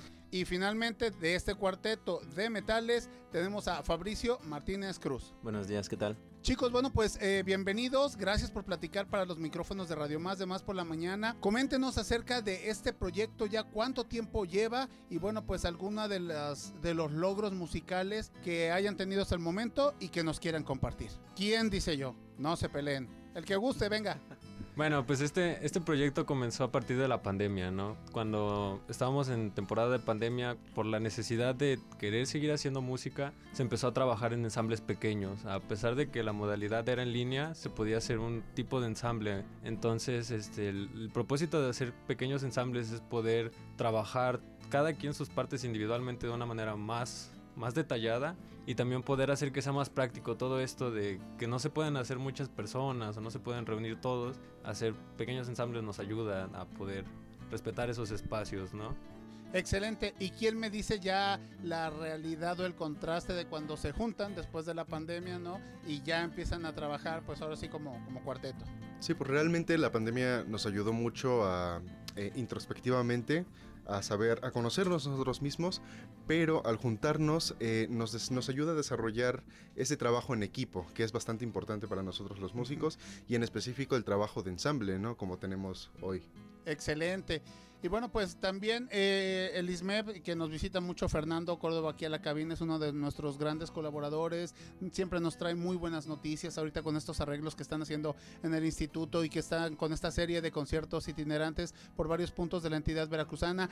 ¿Quién de los que no ha platicado con nosotros eh, nos dice, pues, qué representa para él el ISMEP, ¿no? Porque me parece, eh, hemos tenido la oportunidad de, de saber que son eh, estudiantes de muchas partes, no nada más de Veracruz, sino de México. Entonces esto habla del gran nivel, no nada más de los estudiantes, sino de las instalaciones, de los catedráticos, etcétera. A ver, Carlitos, échale. Bueno, honestamente creo que el ISBEP es una institución muy, muy buena para los músicos que estamos iniciando o que los que ya llevamos una trayectoria un poquito amplia para ser un poquito más maduros en la música y saber lo que es ser profesionales, ¿no? En este caso lo que estamos haciendo ahorita pues es un poco de profesionalismo para nosotros como músicos. Excelente. Oye, Fabricio, ¿y cómo llegas tú al ISMEP? ¿Cómo, qué te, ¿Cuándo te enteras tú que existe un Instituto de Música Superior del Estado de Veracruz? ¿Cómo dices, voy a pues hacer este pues la prueba, no acercarme para, para entrar ahí, estudiar, ser un profesional de, de la música de, de tu instrumento? Yo soy originario de Oaxaca y allá es muy conocida el- la Academia de Mentales de Jalapa. Entonces llego a Jalapa a, querer perfeccionarme en mi instrumento, trompeta. Y conozco al maestro Tim. El maestro Tim empieza a invitar a, a ensambles eh, del ISMEP. Em- empiezo a ir, empiezo a conocer el ISMEP y de ahí me invitó a que presentara examen para eh, integrarme a la escuela y así fue como llegué al ISMEP. Excelente. Oye, Rubén, y bueno, pues eh, empiezan con la pandemia, pero esto se, se, se está prácticamente terminando la pandemia. Llegamos a la nueva normalidad, por así decirlo. Y bueno, pues habrá que salir, buscar espacios, conciertos, este. No sé, muchísimas más actividades. ¿Qué es para de cara al 2023 tienen planeado ustedes como, como cuarteto de metales? Pues nuestra proyección como ensamble es llegar a participar en concursos de música de cámara. Nuestra idea es llegar a participar y pues de ser posible ganar uno, ¿no?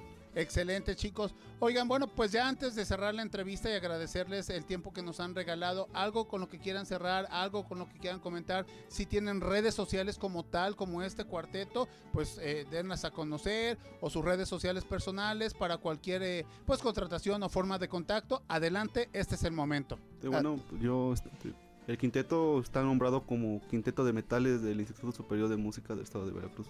Así nos pueden encontrar este en. Ok, están en Facebook, Instagram, ahí, Carlos. Perfecto. Muy bien. Nos escuchan en, Oaxaca, Fabricio. Llega allá la señal de, de, de Radio Televisión de Veracruz, de Radio Más. Pues un saludo allá a toda la gente, a tus familiares, a tus amigos y por supuesto a los músicos que así como tú tienen la inquietud y la pues esa, esa visión de, de querer perfeccionar y obtener un mejor nivel en, en el ISMEP, por así decirlo. Pues este, que se animen a venir a Jalapa, que entren al ISMEP y conozcan un poco de también la cultura de veracruzana y, y venir a hacer música acá, a compartir. Excelente, a crecer más en la historia, en la historia, en la gastronomía y en muchas otras más cosas más. Chicos, muchísimas gracias, muy amables, les deseamos todo el éxito del mundo y nosotros continuamos con más aquí en Más por la Mañana. Cartelera cultural. Más por la mañana. Cartelera cultural. Más por la mañana. Más por la mañana. Hola, muy buenos días. Aquí te van nuestras sugerencias para este fin de semana. Esto es La Cartelera. Chow Mo-wan, editor casado y su bella vecina, periodista, viven un romance después de descubrir la infidelidad de sus compañeros. Deseando amar de Wong Kar-wai. Este 19 de febrero a las 19 horas, dentro del ciclo de cine Amor y Desamor en Farolito Arte, Colón número 4, en el centro de Coatepec. Ya saben que la entrada es completamente gratuita.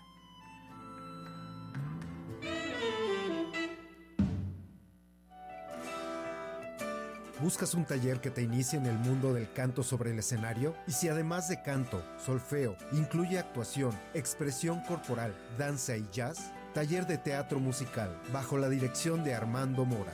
Del 18 de febrero al 13 de mayo, sábados de 15 a 18 horas.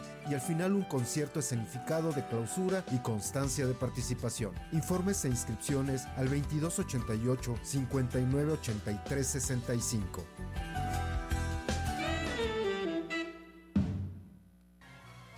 La Orquesta Sinfónica de Jalapa presenta su quinto concierto de la primera temporada 2023 con el siguiente programa. Gustav Mahler, Sinfonía número 3 en Re menor.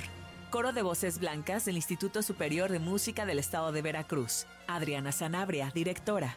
Artistas invitados: Harumi Castro Sashida, mezzo soprano. Coro V. Este viernes 17 de febrero a las 20 horas en Tlacna Centro Cultural. Cupo limitado. Boletos en Taquilla Tlacna. Viernes de 11 a 20 horas. Tienda V Jalapa. Lunes a viernes de 10 a 15 y de 16 a 18 horas.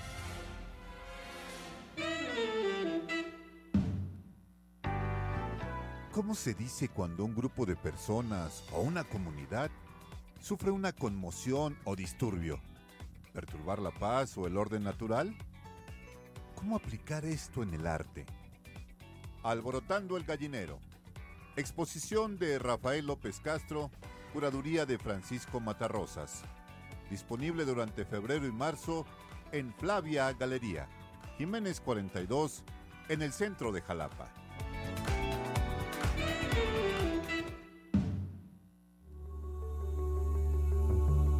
La carga histórica que soportan los cuerpos de las mujeres. El poco nulo valor que tienen en la sociedad. El cuerpo femenino sujeta a una idealización que busca destruir su singularidad, su diferencia, su finitud. La carne. Danza teatro codirigida por Xiomara Valdés y Patricia Estrada. Viernes 17, 20 horas. Sábado 18, 19 horas.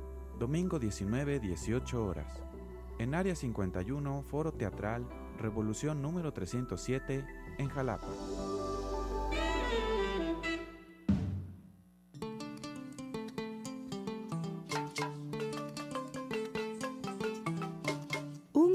Dedicado al estudio, ejecución y promoción de músicas y danzas tradicionales del oeste africano, Cuba, Brasil y México. Casi 20 años de trabajo ininterrumpido. Creadores del Festival Internacional Raíces. Maíz Negro. Este viernes 17 a las 20 horas en Brújula Foro Cultural Mariano Escobedo número 11 en Soncuantla, Coatepec. La música y el baile como motores vitales.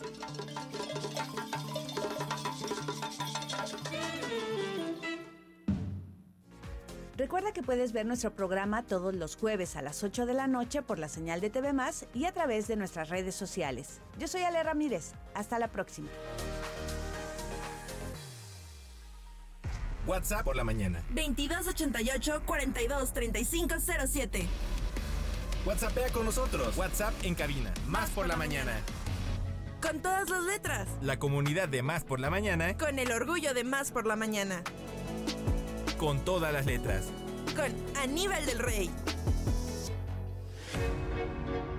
Agradecemos, por supuesto, a Ale Ramírez y colaboradores toda esta información que nos envían, porque por supuesto que hay muchísimo que hacer en este estado de Veracruz. ¿Y qué creen? Vamos a continuar con este programa y decirles que ya está con nosotros nuestro queridísimo Aníbal del Rey. ¿Cómo estás, muchacho? Bienvenido. Muchas gracias, muy contento de estar con ustedes con estos aplausos. Sí, es que es público conocedor, amigo, ¿eh? Qué bárbaro. Hoy es que ya es viernes, ya venimos de buenas y venimos contentos. Aparte en Jalapa hace frío, pero Sí. frío rico, ¿no? Que se disfruta mucho. Entonces yo vengo muy contento a contarles un tema que la verdad es que creo que tiene que hablarse. Eh, ¿Por qué? Pues porque existe y porque es un tema que nos incumbe y que nos importa. ¿Cómo explicar a los niños la homosexualidad? Que creo que, por ejemplo, ustedes padres Sí. o lo han pasado o lo tendrán que pasar en algún momento. Sí, yo ya lo pasé. Ok. Y, y creo que salí bastante airosa, ¿no? Pero ¿saben por qué? Porque mi hijo me ayudó muchísimo. Claro. ¿no? Él me dijo, oye mamá, pues mira qué bien esto. ¿Pero tal, quién, Bruno tal, o tal". Álvar? Álvar. Álvar, sí, a Bruno, fíjate que con Bruno, la verdad, como ya es más grande, ya no recuerdo haber tenido la Como que la conversación. conversación. O sea, sí la tuve, pero no me acuerdo exactamente del momento. Pero Álvar fue el que me dijo, oye mamá, fíjate que yo sé esto y esto y me parece muy bien y no sé qué, taca, taca, taca. Y yo fue así de, ah, sí, sí, sí, muy bien. No sea, tengo nada que explicar, no tú me explicaste a mí. Efectivamente. Claro, lo que hemos dicho, ¿no? Vamos aprendiendo también nosotros aquí en- Claro. en, en- en- conforme a la marcha, ¿no? Porque bien eh, está eh, claro que tenemos una norma como heteronormada y es muy común hasta en el colectivo LGBTIQA más estar heteronormados, es muy, es muy normal. Entonces la onda es como romper este paradigma, romper este estereotipo y salirnos del molde. Entonces es muy importante porque los niños van a preguntar. Chiquitos, más grandes, más adolesc- adolescentes van a preguntar. Y lo más importante que tenemos que hacer es estar preparados, que no nos tomen por sorpresa. ¿Cuál es la forma principal? Saber. Sí, es Leer, verdad. estudiar, escuchar, ver, oír, conocer, no espantarnos. Ni enojarnos. Ni enojarnos, Claro. porque los niños son preguntones. Y Yo- con toda la razón del mundo. ¿no? Claro, están, están, conociendo, están conociendo su el mundo. Y las personas en que técnicamente más confían son en los padres, en los tíos, en la familia, en los amigos, ¿no? Entonces, eh, bueno, un primer punto que podríamos tener muy claro es que cuando nos pregunten, lo que nos preguntan sobre este tema, será muy básico que no es en una conversación nada más. Pueden ser varias. Estemos preparados para que sean varias conversaciones. La primera es que en 20 minutos no nos van a alcanzar para contar todo este tema, ni a nosotros en el chisme nos alcanza Claro. 20 minutos. No, no, Entonces, no. tengamos muy en cuenta que si de repente estamos eh, contestando una pregunta, papá, ¿qué es ser gay? Mamá, ¿qué es ser lesbiana? Lo podemos contestar. eh, y entender que si de repente nuestro niño empieza a pajarear, que empieza a, a voltear a ver la televisión, no y nos enojemos. Eh, puede que haya entendido, puede que no, pero volverá a preguntar. Si le interesa, volverá a preguntar. Y ojo, si nos sigue preguntando, lo ideal es que sigamos contestando. Porque tiene mucho interés por X o por Y, que después iremos sabiendo por qué tiene tanto interés. Claro. Pero del momento es empezar a entender sus dudas. Oye, Sale. Aníbal, y una cosa importantísima que acabas de decir y que creo que muchas veces lo damos por sentado, pero para nada es el hecho de que tú nos dices, bueno, pues es que este, lo ideal es que platiquen con mamá y con papá, ¿no? Esas son como las fuentes de información más importantes y sabes qué, creo que es importantísimo que nosotros digamos a hijas y a hijos hijo mío, hija mía, puedes platicar conmigo de lo que sea. Porque muchas veces por miedo, porque a lo mejor no hemos sabido manejar nuestra relación de madre y padre, nos vamos con, bueno, se van las criaturas con los amiguitos, con, ¿no? Y con personas que a lo mejor no tienen la información completa. Claro. Entonces es importantísimo, antes que cualquier cosa, para cualquier tema, sentarnos y decirles a la niñez de las que somos, nos, estamos haciendo cargo, decirles, podemos platicar de lo que tú quieras. Claro. ¿no? Porque está clarísimo que el niño, la niña, el adolescente va a encontrar la respuesta contigo o con alguien más. Sabes, yo tengo unos padres increíbles a los que fue muy complicado hablar, con los que fue muy complicado hablar de sexo y tuve que aprenderlo de otra forma. Y lo encontré buscando en otros lados, platicando con amigos, con personas tal vez que no debía. Es muy importante que los padres hablen con sus hijos sobre sexualidad de diferentes formas, respondiendo a la edad que tengan también, ¿eh? Pero sí es muy claro, lo que, eh, es muy bueno lo que dijiste, completamente certero. Porque pues son tus hijos, no son los que más quieres en la vida. Oye, otra cosa, utilizamos un tono de voz abierto y educativo. El tono de voz, ustedes que son los maestros aquí de la radio sabrán a lo que me refiero. La actitud que demuestren sus hijos sobre esos temas dependerá de qué buena medida lo que tú exhibas. Eh, si piensas tú que ser gay o lesbiana no tiene nada de malo, tienes que utilizar el mismo tono de voz que elegirías para hablar de cualquier situación, porque no tiene nada de malo, entonces no tenemos que usar un tono de voz eh, molesto, ¿por qué me estás preguntando esto? O preocupado, porque sabes que la vez que eh, es algo terrible. Nada. Es ser gay y lesbiana es lo mismo que ser heterosexual. Punto. Simplemente es Claro. diferente. Y ser diferente no tiene nada de malo. Eso también está padre que se lo enseñemos a nuestros niños, ¿no? Que no tienen nada de malo ni es Y no diferente. nada más a niños y niñas, ¿eh? A los adultos también. También, por claro. supuesto, por totalmente, supuesto. totalmente de acuerdo. Un, un punto que dijimos hace poquito es haz que la conversación sea apropiada para su edad. No podemos hablar con palabras exageradas, rimbombantes a niños muy pequeños y no podemos hablarle como, co- como niños más chiquitos a alguien más adulto. Lo mismo que decíamos, a un Así niño o un adulto es diferente el lenguaje. Tenemos que tener en cuenta la edad de los hijos a la hora de discernir qué es lo que puedes explicarles y qué temas también, ¿no? Porque habrá temas que, dices, pues todavía no es la edad, ¿no? Aguántate un poquito más, vamos a, a seguir esperando que crezcas tantito para seguirte contando un poquito más de cosas. Entonces, pero ojo, los niños hay niños de tres años que ya están preguntando todo. Sí, y sabes qué, Todo. ¿Qué, qué siento yo que ayuda mucho es preguntarles, a ver, cuéntame, ¿tú qué sabes? Eh, ah, ¿No? claro. ¿O qué crees? Podemos, ajá, ¿tú qué crees? ¿Qué tú qué sabes? Porque podemos empezar por ahí, ¿no? Y ya de ahí ir acomodando conceptos, ir corrigiendo a lo mejor algunas percepciones que no eran las correctas. ¿no? Sin tener tampoco que soltar, como dices tú, toda la información que muchas veces no la pueden entender por su edad, ¿no? Claro. Y que además es abrumadora. Claro, sí, como por ejemplo si empezamos a hablar de identidad de género o perspectivas o cosas de no binario, es decir, que mamá, o sea, papá, ¿por qué no? Yo solamente vi a dos chicos tomados de la mano, dos chicas tomadas de la mano y, Exacto. y, y, ¿esto qué? ¿Para qué, no? ¿De qué, ¿De qué me sirve? Entonces sí, respecto a la edad es lo que se habla. Como es el dicho este horrible, depende del sapo es la pedrada, ¿no? Sus hijos no son sapos, obviamente, pero, pero- dependiendo de lo que tenemos es lo que vamos a estar hablando. ¿Sale? Oigan, eh, considerar la posibilidad de consultar libros educativos en la biblioteca. Ahora tenemos la posibilidad de encontrar libros en un clicazo, Sí, así de en volada. 10 segundos. Y miren, yo estaba platicando justamente eh, ayer con Alma Espinosa, que es una colaboradora. Sí, de nosotros. Sí, que le mandamos un abrazo. Un abrazo enorme, que la queremos Sí. muchísimo. Le dije, por favor, Alma, ayúdame porque yo en este tema soy un culto. Yo me gusta leer, pero me gusta leer lo que a mí me gusta, ¿no? Claro. Entonces me mandó ahí unos libros que son fáciles de encontrar y que están en todos lados porque son muy famosos. Libros para la niñez. Ujú. ¿Sabes? Para que podamos hablar de, eh, LG de temas LGBTI o más desde puntos de vista que tienen mucho tiempo, que no son tan nuevos. Uno de ellos, por ejemplo, es Oliver Button es una nena y es de Tommy de Paola de 1979. Es viejísimo. Mira, Tiene más de 50 1979, años. claro. Y otro es Rey y Rey, que este es del inicio de este siglo, que es de Linda de Han y Esther Nishland. Entonces, esos los podemos encontrar en todos lados y son bastante fáciles, accesibles y otra vez son respecto a la edad de un niño. Son para niños, son divertidos, coquetos, cotorros, que la van a encontrar de la forma más normal. eh, más normal, no pasa nada Natural, claro. y no se van a aburrir. Son libros para niños. Porque luego le queremos poner lecturas más grandes a los niños y no entienden nada. Es un Sí, problema y de es la contraproducente, ¿no? es que, es que Los creo- confunde uno más. es que creo que aparte es un problema en México, ¿no? Que les dan lecturas de grandes a niños y por eso no leemos. Porque nos Sí, aburrimos, como que ¿no? nos espantan, nos aburren, sí, Así claro. merito. Entonces, bueno, ese es un puntito, ¿no? Oigan, otro punto que creo que está bien padre y que creo que es necesario, no, no solamente en la niña, sino en todas las edades, es acabar con los estereotipos.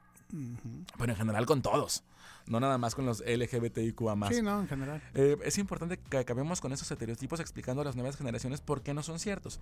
Por ejemplo, eh, ¿cómo debe ser un hombre según los estereotipos? Es pregunta.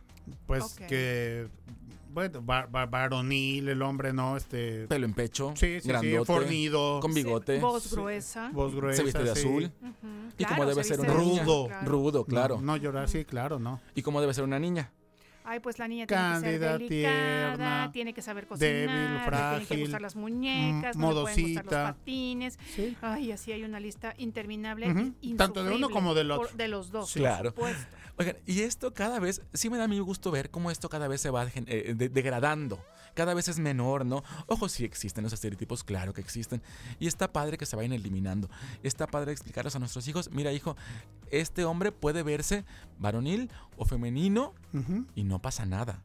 ¿Sabes? Si tiene un corte que no crees que es de hombre, no pasa nada. Si tiene un corte esa chica que no es de mujer, entre comillas, no pasa nada tampoco. Está bien pedir ayuda, está bien llorar, ¿no? Está bien tener un, un, un equipo de, de- de gente que te apoye. Por ejemplo, muchas veces hombres, ¿no? Que no, están en- que no les han enseñado a tener amigos y a poder vaciar sus preocupaciones con los demás, ¿no? Con sus claro. cuates, ¿no? Y que todos se lo guardan porque son muy hombres y ellos solitos pueden resolver. Claro Sí. que no, ¿no? Exacto, eso tenemos que quitarlo. Porque entonces piensan, ah, bueno, es que ese niño entonces es gay. O esa mujer entonces es lesbiana.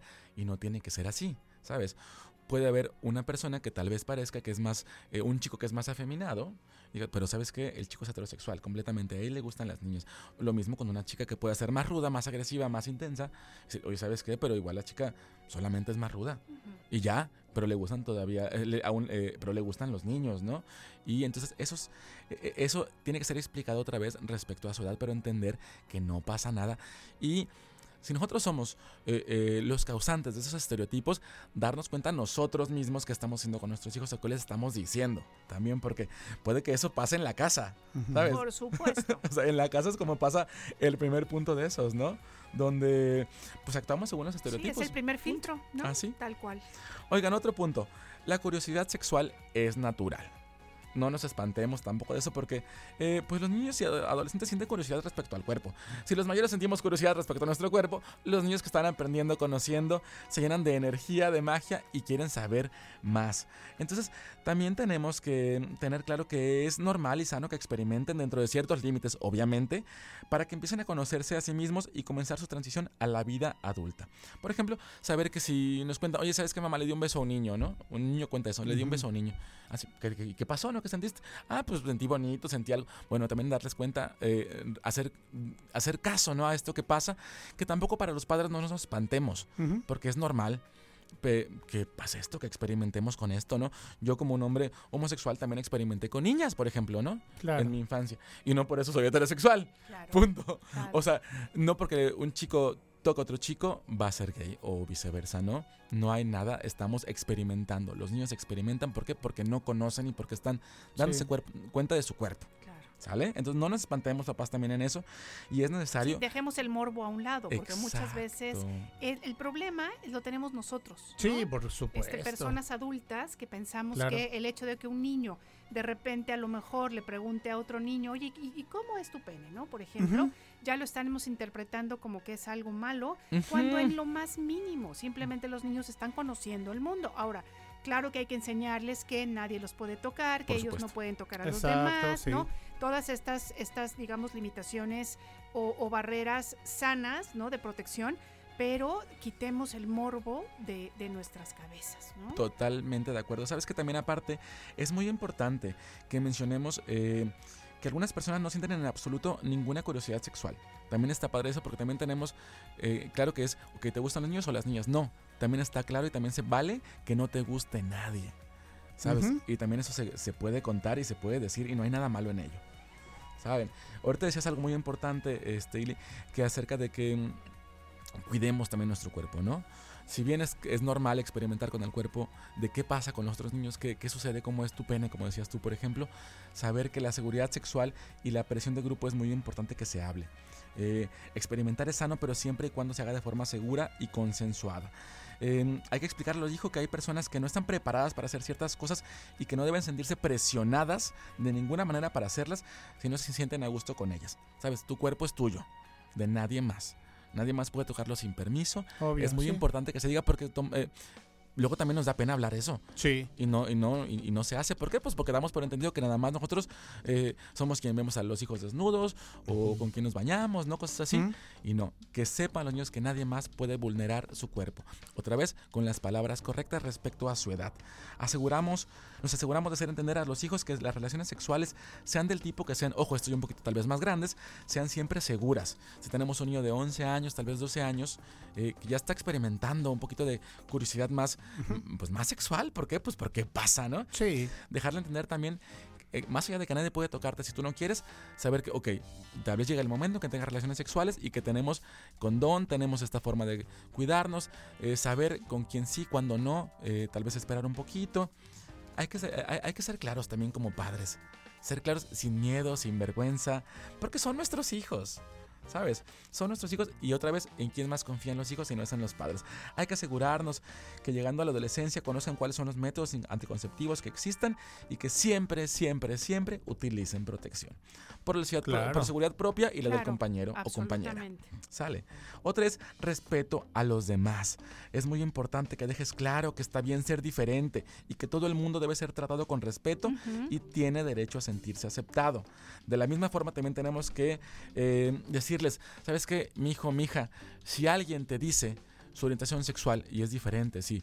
eh, si alguien le dice, oye, es que a mí como niño me gustan los niños o a mí como niña me gustan las niñas, entender que eso puede ser privado eh, si la persona que te contó así lo quiere. Entonces, hijo, si te dijo algo esta persona, pregúntale antes, ¿esto es privado o no es privado? Claro. Y ¿Se si te puede dicen que es privado, de verdad, no compartirlo, ¿no? Exacto. Respetando. Y eso también, ojo, es muy común que el- si los grandes lo hacemos, contamos todo. ¿Por qué? Pues porque es normal. Porque a los niños no les será más normal también contarlo, ¿no? Entonces, sí hablarlo. Mijo, si te dicen esto, pregunta, ¿se puede contar o no se puede contar? Claro. Es normal para ti, está bien. Y también eh, hacerles entender a los niños, niños, este, si te cuentan algo, si te cuentan esto, apoya. Claro. ¿Sabes? Porque es normal. Otra vez, eso viene desde casa, desde cómo tratamos nosotros a las personas del colectivo LGBTIQA. Si las tratamos con desprecio, cuando le cuenten al niño eso, va a replicar lo mismo. Entonces tenemos que ser más abiertos, porque tenemos que ser los responsables, o somos los responsables, de que esta generación sea más responsable, más respetuosa. Saludcita. Sí. Gracias, perdón. Eh, y más cuidadosa con lo que dice Yase, ¿no? Más empático. Claro. Fíjate que a- hablando al respecto, este le pasó a mi hijo ahorita de que el 14 de febrero hacen lo del intercambio de regalos y las cartitas y dice, "Mira, pa, hay un chico, dice que pues yo, yo creo que no le caigo bien, dice, pero pues nadie nadie le escribe cartas, nadie le deja pal- eh, paletita, ni chocolatito, ni bomboncito. Le digo, pues hazlo tú, mi hijo, ¿no? O sea, finalmente tú no sabes por qué, pues como que no hay tanta química entre tú y él y quizás es el, es el inicio de una bonita experiencia. No te burles, date la oportunidad de conocerlo y de que te conozca. Y a partir de ahí, de ahí él se dio la, la- la oportunidad y pues bueno, ahorita ya son cuates, ¿no? Entonces, eh, con, con- con lo mismo, con lo que tú dices, Aníbal, es bien cierto. Los niños nos entienden desde los cuatro años, casi cinco que tiene Emiliano, hasta los casi 13 que tiene Alejandro. Entonces, platiquemos con ellos, tengamos esta, con, esta con, comunicación, confianza y pongamos en práctica estos tips que nos acabas de dar. No a mí, de verdad que son varios 20 los que me están cayendo porque sí ha pasado que estamos viendo Netflix y que de repente dos chicos se besan o dos chicas se besan, ¿no? Y la mamá y yo nos quedamos así como ¿Qué que hago? ojalá no haya visto, si lo vio, nosotros qué, se estaban peleando. No, papá, son gays. ¿No? O sea, con la naturalidad. Claro. Entonces, fue una lección sota que eh, los pequeñines nos dieron a nosotros. Oye, pero además algo muy importante que nos estás diciendo es cuando compartan una información, ¿no?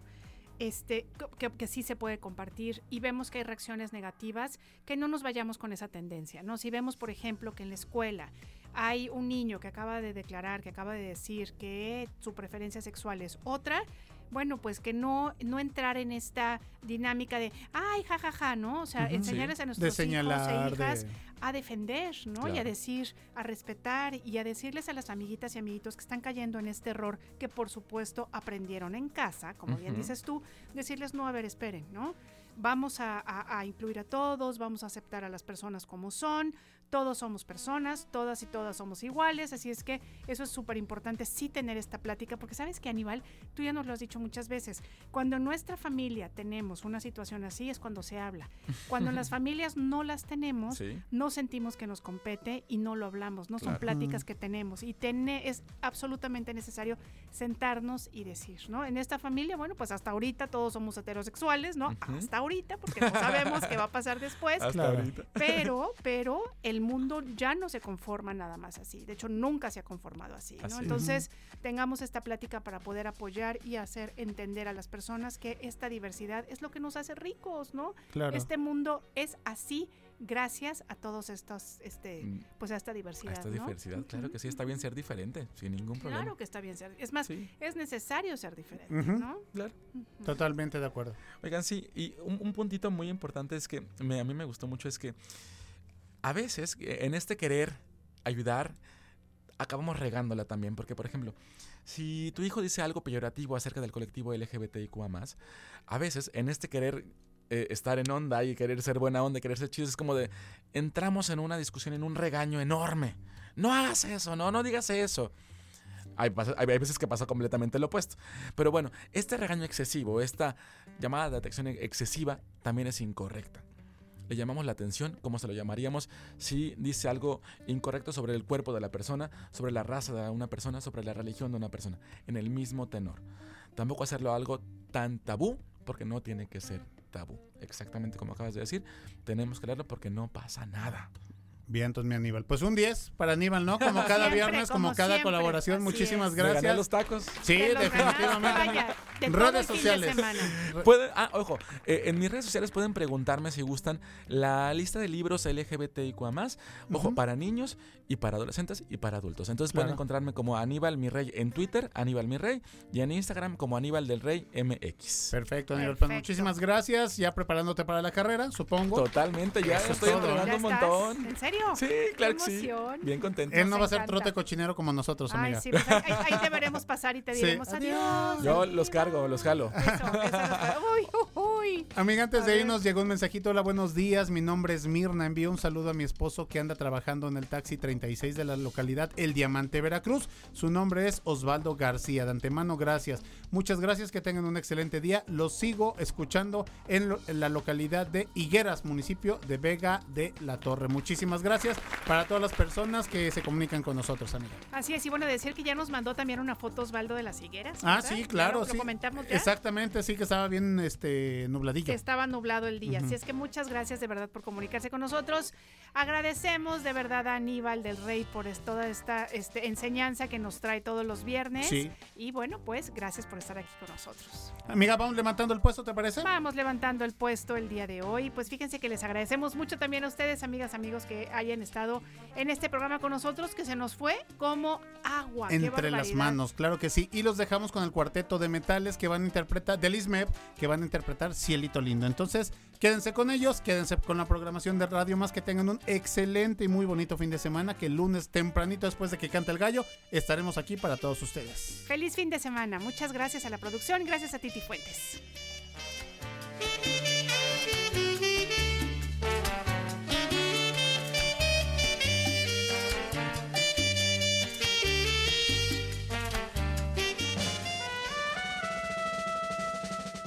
Viernes de música en vivo. Sesiones más por la mañana. Sesiones musicales. Más por la mañana. Sesiones musicales. Más por la mañana.